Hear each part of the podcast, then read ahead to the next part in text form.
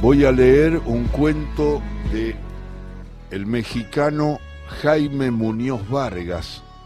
El libro se llama Ojos en la sombra y contiene algunos cuentos de fútbol. Tengo este que está dedicado a Vicente Alfonso y a Tonio Rodríguez de Jaime Muñoz Vargas, un cuento de fútbol que se llama Transmisión diferida. Aunque parezca una historia de enredos, un relato de caricatura, lo que voy a contar es rigurosamente cierto. Si la hay, la única distorsión del relato original, el que construyó la realidad y ahora es irrecuperable, la introdujo el olvido, ese olvido que desde Borges suele ser creativo y que pudo haber colado fugaces pinceladas de absurdo por los resquicios del pasado que narraré a continuación. Los actores de esta comedia somos esencialmente Adrián Valencia, dos equipos profesionales de fútbol americano, un joven matrimonio gringo y yo. Desde esta enumeración, lo sé, empieza la anomalía. Dos equipos de fútbol americano, un matrimonio gringo, sí, dos equipos de fútbol americano. Los Patriotas de Nueva Inglaterra y los Osos de Chicago y el matrimonio de Claire y Tom. Traigo los antecedentes, era 1984, tal vez 1985. Adrián y yo estudiábamos la carrera de comunicación en una escuela chiquita, llamada con intragable sigla ISCITAC, palabra que desatada construía su nombre, un nombre ostentoso, colindante con la ficción, era Instituto Superior de Ciencia y Tecnología Asociación Civil. Supuestamente era una universidad. Íbamos en los semestres de cierre y teníamos la obligación de hacer nuestras prácticas profesionales un conocido que ya estaba para egresar me dijo, sí, directamente él, me dijo que dejaría pronto una vacante en el Canal 2 de Torreón, una televisora de señal difusa que trabajaba con las uñas rupestre, que prácticamente vivía hundida en la bancarrota, lastimera toda las prácticas profesionales las podría hacer yo en el área de noticieros, aclaró. Unos días después me apersoné en las instalaciones del Canal 2, yo esperaba ver algo atroz y en efecto la realidad no me defraudó. En el Canal 2 todo era vejestorio tecnológico, olor a flatulencia y a tristeza.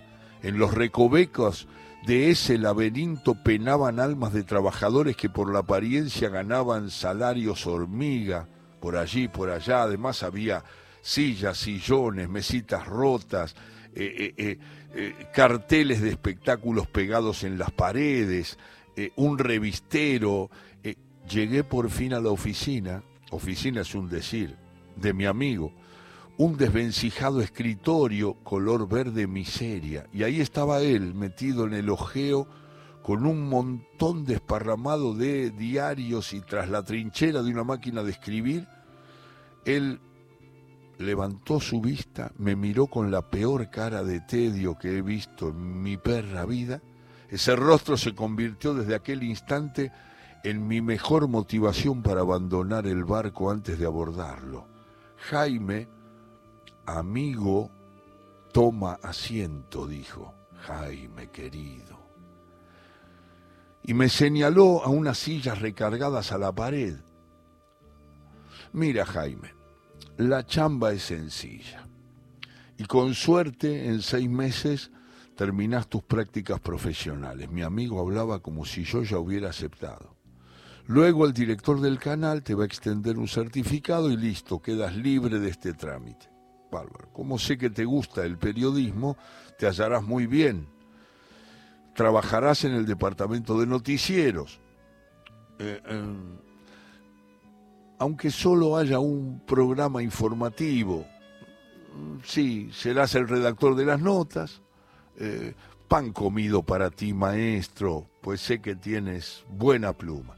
Mi amigo no me ofreció agua ni café, ni refresco. No había nada de eso en el Canal 2.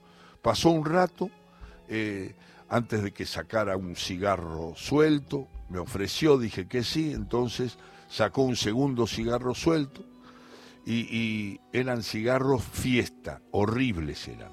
Hay tres notas con tomas de apoyo.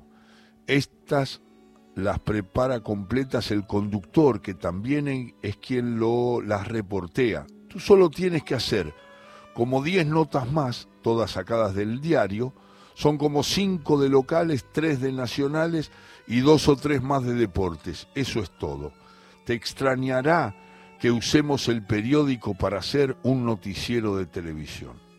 Yo me asombré hace seis meses cuando recién llegué aquí, pero rápido te vas a acostumbrar a esas rarezas. El chiste es que eh, revuelques lo redactado en los periódicos, que no parezca que lo copias.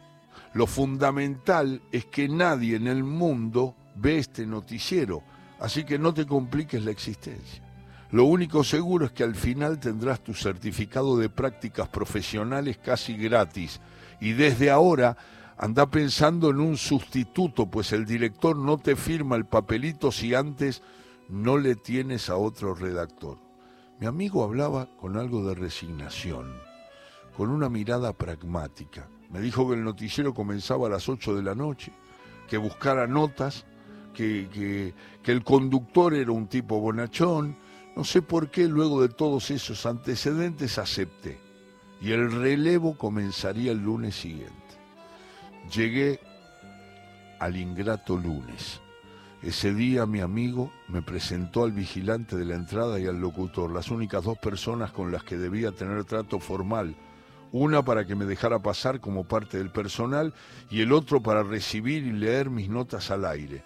El amigo sacó un cenicero del escritorio y me dijo, adelante mi Jaime, a ejercer el periodismo, este será tu escritorio y esta tu máquina.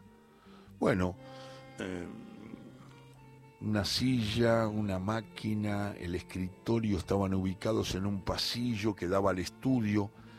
Por allí pasaba todo el Canal 2, así que el redactor de noticieros padecía nula privacidad tan poco aislamiento había que muchos trabajadores caían por allí, tomaban el diario sin permiso, se derrumbaban en las sillas desvencijadas.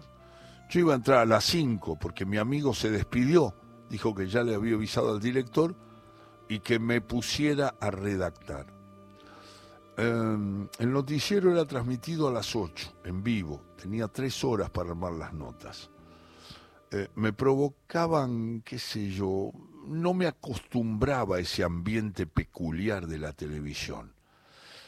Ese día, ese lunes, redacté, plagié mis diez notas, cerré los diarios. Cuando llegó el locutor me presenté.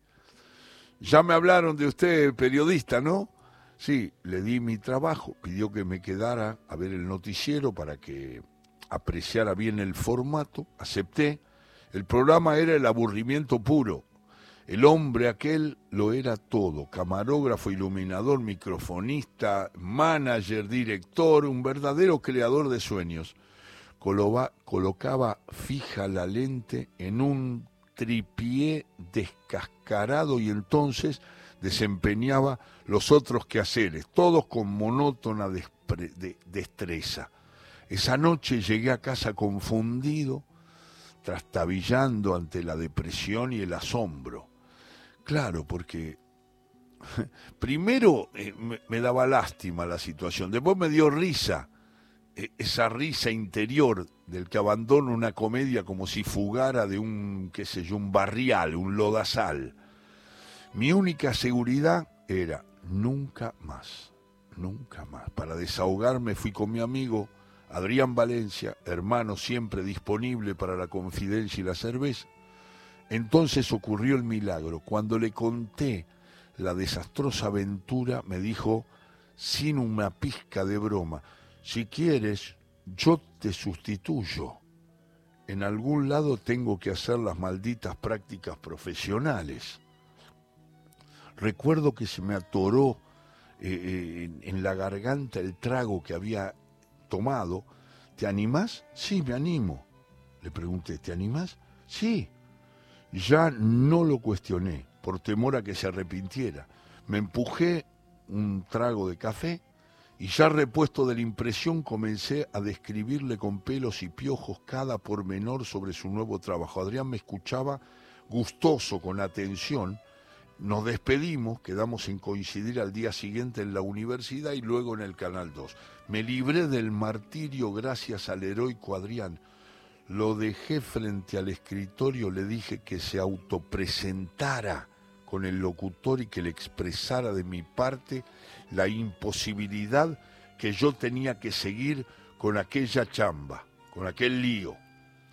Dile que me salió una oferta más jugosa, le pedí al buen Adrián, mi salvador y casi hermano.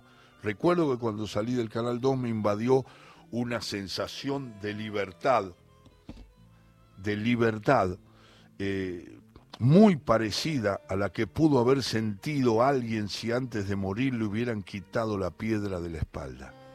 Al día siguiente vi de nuevo en la escuela a mi querido Adrián, a mi querido Adrián. No pareció alterado, inconforme, más bien lo noté contento, confiado, como si el Canal 2 no fuera el Canal 2 sino la BBC de Londres. Le pregunté qué había dicho el locutor y Adrián, siempre sencillo y atento, me dijo que nada, que aquel buen hombre me deseaba buena suerte y que me mandaba saludos. Poco tiempo después olvidamos ese tema y di por hecho que la cosa seguía igual, tranquila para Adrián, sin complicaciones. Pero un jueves se alteró el silencio.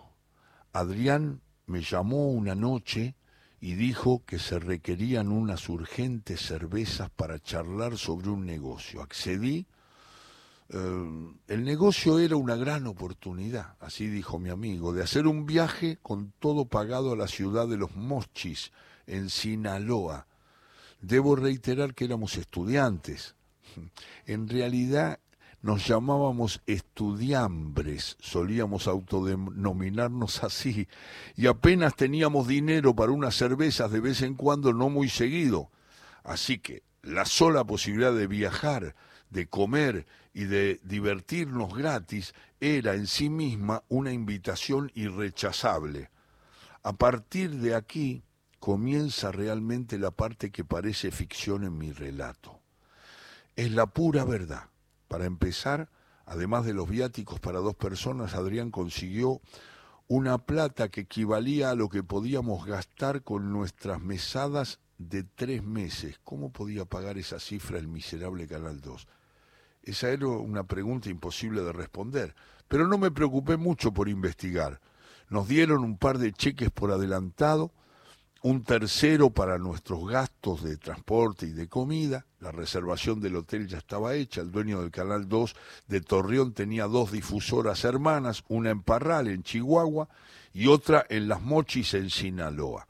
Lo adelanto, como la de Torreón, auténticas posilgas eran.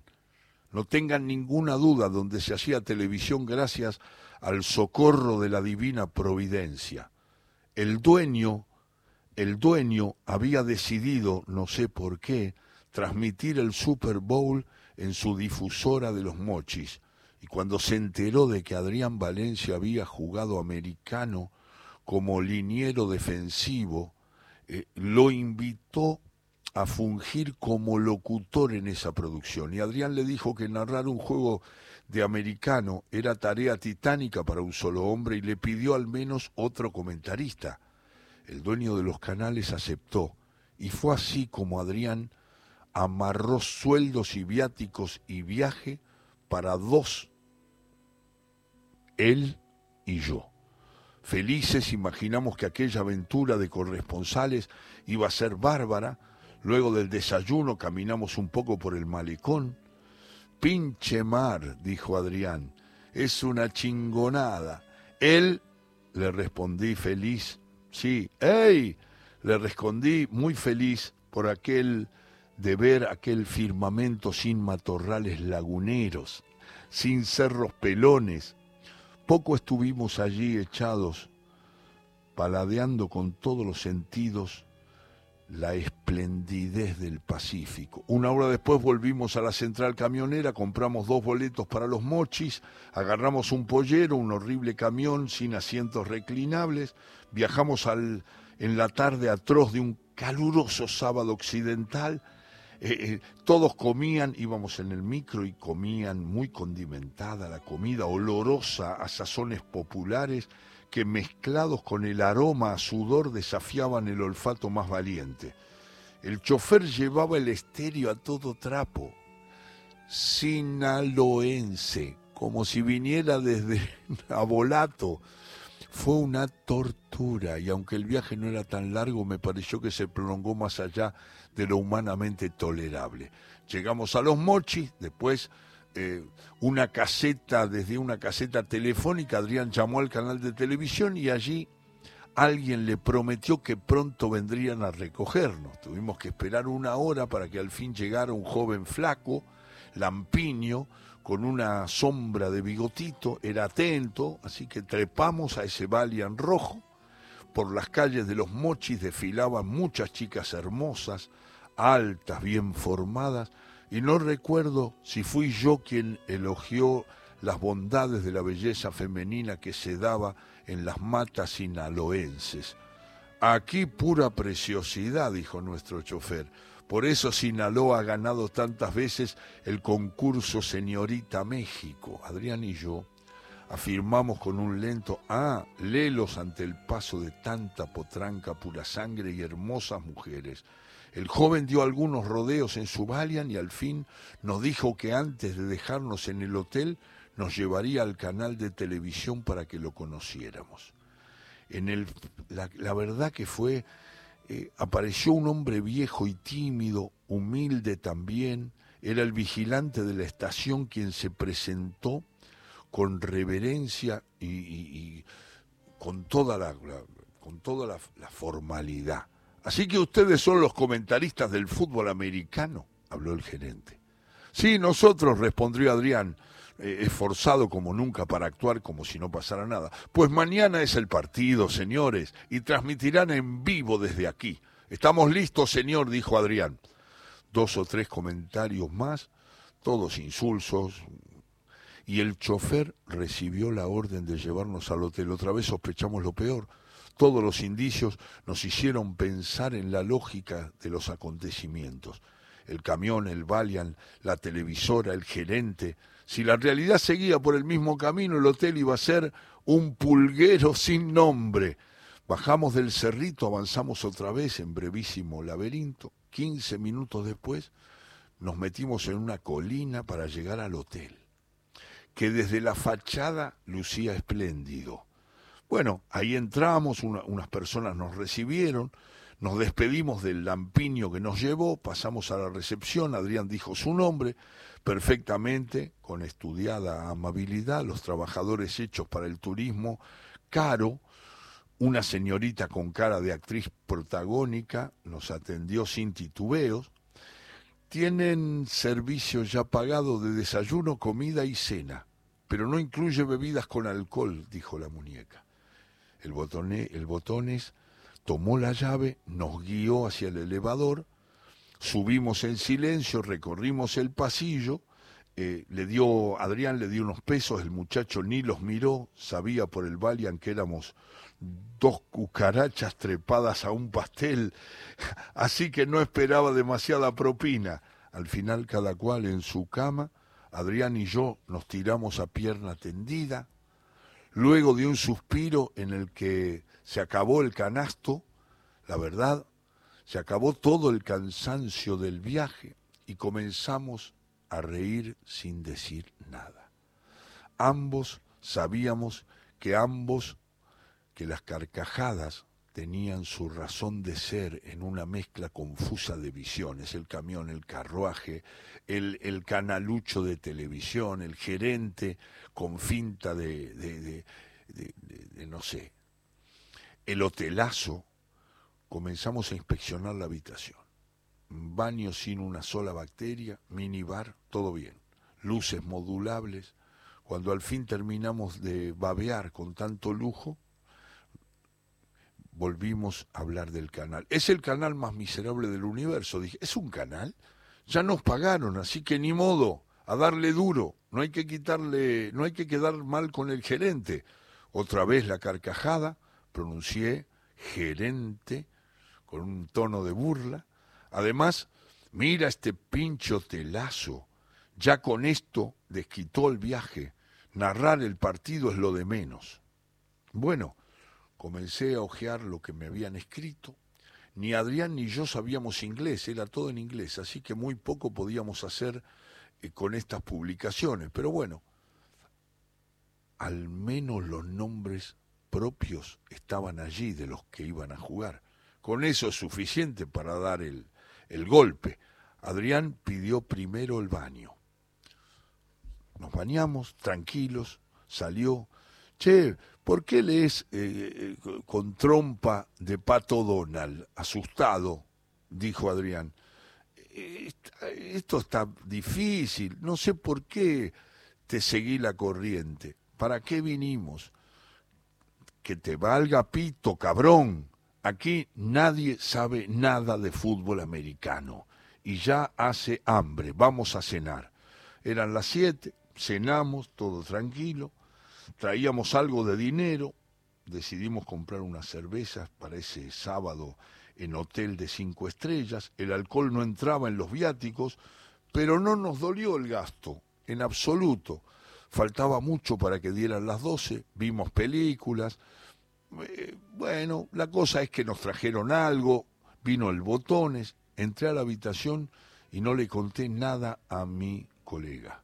Poco después, medio borracho y cansado, caí en un sueño brutal, brutal, la verdad. Y allí encontré a Brooke, eh, borrosa, eh, claro, con una especie de short pijama, inasible, inmediata pero inalcanzable. Desperté como a las diez, eso porque Adrián volvía a cantar en la regadera como si fuera la estrella de un palenque. Yo también me di un, un gusto grande bañándome.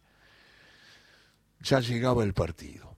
Mientras avanzaba el desayuno intercambiamos algunos detalles. Adrián había jugado fútbol americano, tenía una idea, y esto te daba seguridad para describir las jugadas con las que nos toparíamos. Yo puse todo mi empeño en memorizar los nombres de cada atleta, pero pronto me di cuenta de que tantos nervios apenas si podía aprender unos 15, bueno, 10 o 15 nada más. Mi mente estaba turbada.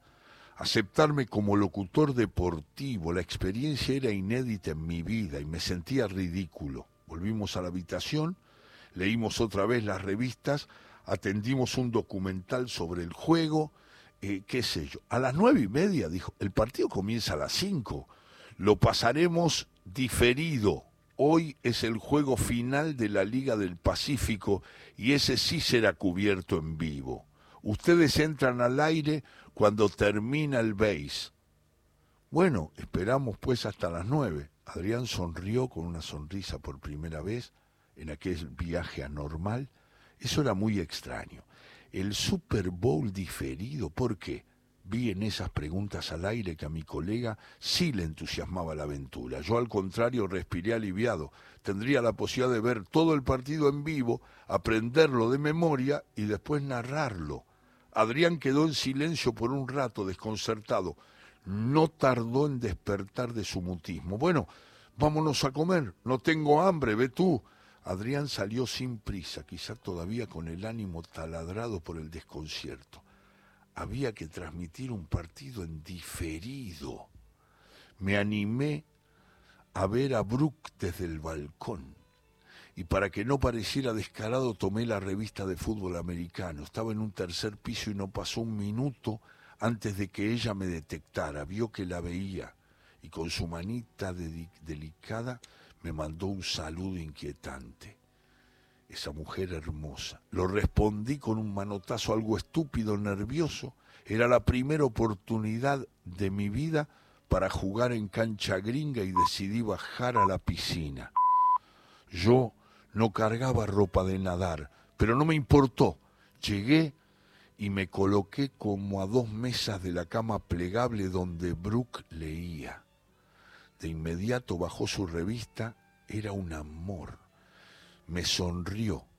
Fingí leer algo eh, eh, porque no quería que me sorprendiera mirándola por encima de las hojas, tomó la botellita de bronceador, me miró y caminé ocho pasos, me dijo algo en inglés, le respondí en español que no entendía y ¿me puedes tú poner este bronceador? dijo. Ni siquiera miró hacia el hotel despreocupada de su pareja. Yo sí miré hacia allá, pero por inercia tomé el botecito y me senté a su lado. Ella se dio la vuelta y acomodó en posición horizontal la silla cama. No tenía lonjas. Primero espalda, después piernas, dijo. Comencé a deslizar mi pezuña. Estaba embebido con ese par de preciosidades cuando una sombra me cubrió. Cerré los ojos, los abrí, miré hacia el propietario de la sombra y lo que encontré fue extraordinario la cara sonriente y afable de Brad Pitt, quien me saludó de mano y con tres palabras en inglés, Brooke, se levantó un poco feliz. No hablaba inglés, Tom, le dije a Brad y luego a mí. ¿Cuál es tu nombre? Jaime. Oh, Jaime, dijo ella, con la J muy aspirada como H. Bueno, Tom, Jaime, Jaime, mi esposo, nos presentó. Brad Pitt y yo nos saludamos. Él seguía sonriente, como si nadie le hubiera agarrado las piernas a su vieja a esas alturas. Cualquier mexicano ya me hubiera partido el hocico, pero Tome era un merengue. Se sentó a nuestro lado y comenzó a preguntarme pendejadas. Brooke, oí que le decía Claire o algo así, servía de intérprete. ¿Que de dónde eres? Jaime, de Torreón. Eh, está cerca de Monterrey. Ah, sí, lo sabemos, tan cerca de... También está cerca de Zacatecas. Hace dos años viajamos allá. Torreón no, a Zacatecas, en coche. Eh, pero pasamos por Torreón. ¿Y ustedes de dónde son? Tom de Kansas y yo de Oregon. Trabajamos para la Universidad de Austin. Tom preguntó qué hacía en los mochis. Respondí que iba a narrar el Super Bowl en la televisora local y que lo iba a transmitir a partir de las nueve de la noche. De inmediato sentí que había cometido un error. Brooke tradujo y Tom agrandó su cara de alegría y disparó una frase en inglés. Faltan treinta minutos para que comience, dijo él mirando su reloj. ¿Qué, qué, qué, equipo creen que va a ganar? pregunté. Tom dice que Nueva Inglaterra. A mí no me gusta el fútbol americano, pero creo que ganará Chicago. El pendejo de Tom afirmó en español. Eh, Nueva Inglaterra, Nueva Inglaterra, sí. Luego le dijo algo en inglés a Brooke, serio pero sin enojo, como informándole un asunto. Medio entendí que vería el juego en el bar. Sí, sí, en el bar sería. Y, me saludó con afabilidad y se largó. ¿Quieres ver el Super Bowl? Ah, sí, ya es hora. Simulé sorpresa y apuro. Vamos a mi habitación. No quiero ver sola. A esas alturas, con el antecedente de un tomo indiferente, accedí. Recogimos todo y avanzamos. Le pedí un paso, un segundo, para ir a mi habitación, pues necesitaba verme en un espejo para comprobar que era yo el actor de aquella fotonovela sentimental.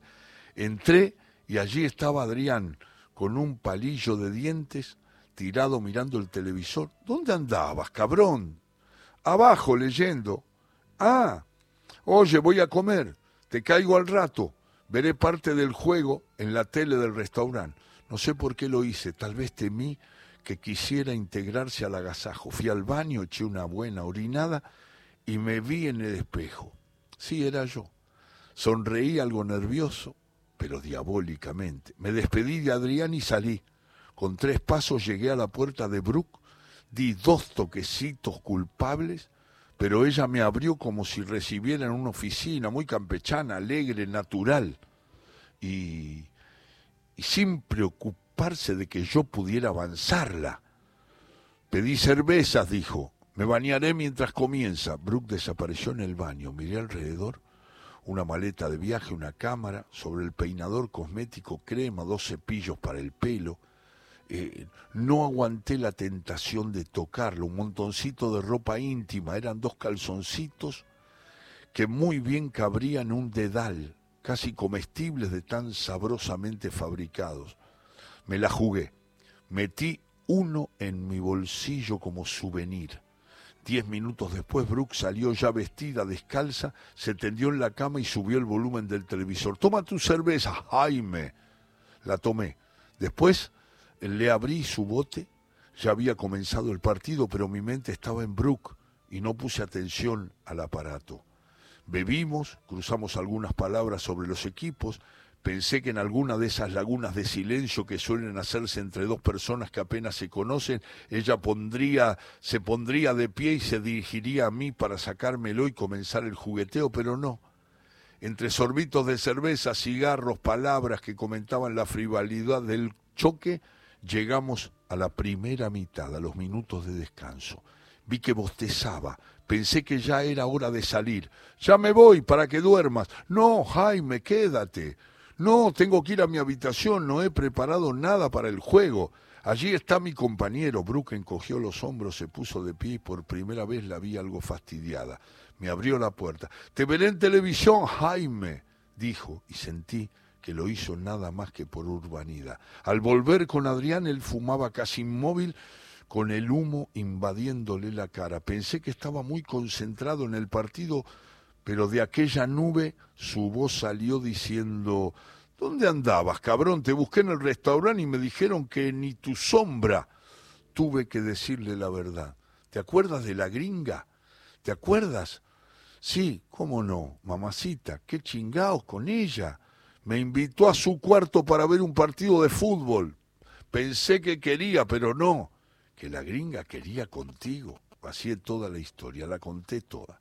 Bueno, no me cuentes más esta historia. Vamos a trabajar sobre el partido que tendremos que narrar.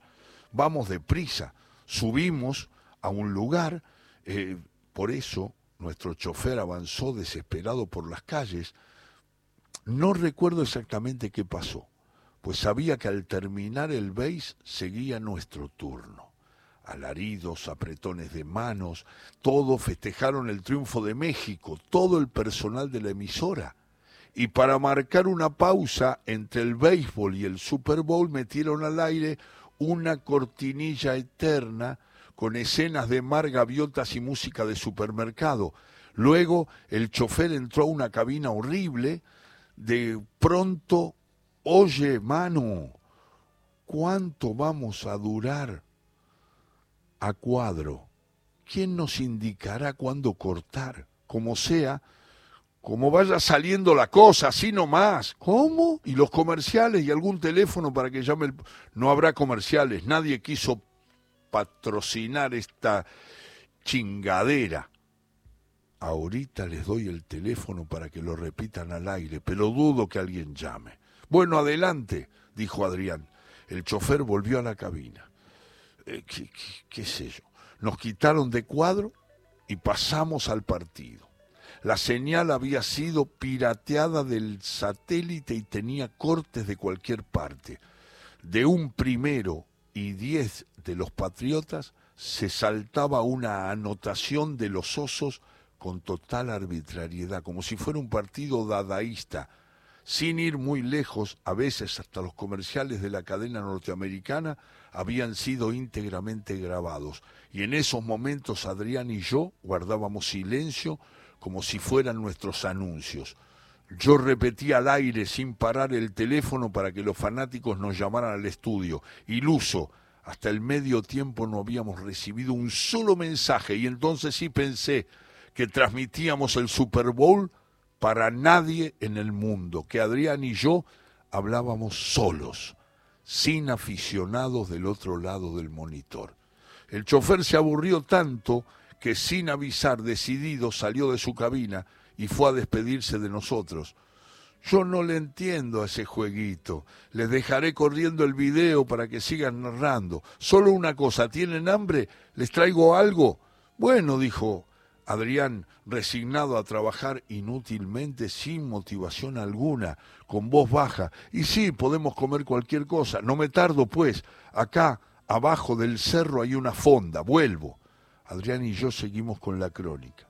En el medio del tiempo hubo canciones en el estadio, fuegos artificiales, bailes multitudinarios. Eh, mi esperanza de que alguien nos estuviera oyendo era absoluta, pues a mí también me incomodaba la ridícula idea de no tener televidentes. Arrancaba el tercer cuarto cuando llegó el chofer con un bulto de tacos, comida, los arrojó sobre nuestra mesa como si fuera un paquete de dinamita Quedamos solos en el canal comiendo con las manos, sin refresco, mientras por allí, aburrido, pobre, solitario, el velador se asomaba de vez en cuando a vernos un instante, solo en espera de que terminara el show y nos largáramos en taxi.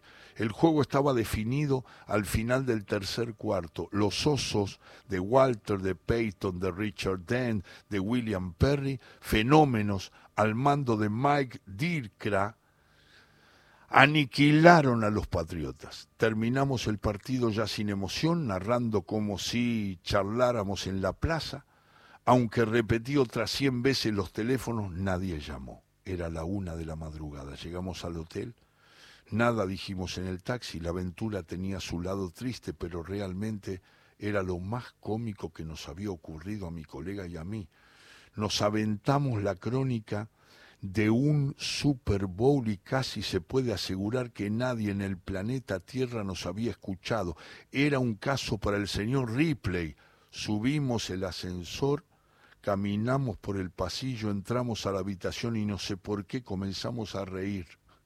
Cansados y muy simples ya, listos para reír con la risa de los que se instalan por un momento en la locura.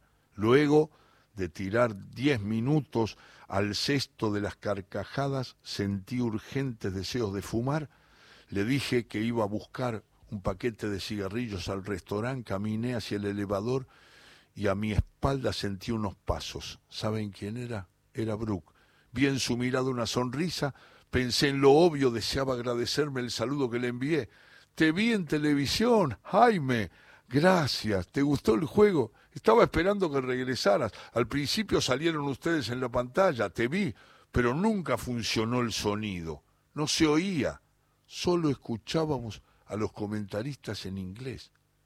Le agradecí la información con buena cara, pero apenado y molesto por dentro. Simulé un bostezo, me despedí y como pude introduje en el elevador toda la vergüenza acumulada sobre mis espaldas, ni en la pinche época del cine mudo, carajo ni en la pinche época de aquel culero cine.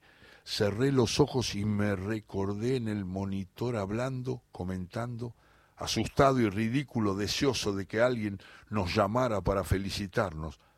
Además de los cigarros pensé que unas cervezas no nos iban a caer mal. Las compré. Allí comencé a olvidar, pero fue inútil. Veinte años después, aquí recuerdo ese recuerdo la transmisión diferida de aquel hermoso fraude que hoy la escritura se negará a borrar. ¡Qué relato! Es un relato de Jaime Muñoz Vargas, o sea que relataron todo el partido y nunca salieron sus voces, solamente la traducción en inglés. Este cuento pertenece a Jaime Muñoz Vargas, se llama Transmisión Diferida y está dedicado a Vicente Alfonso y a Antonio Rodríguez.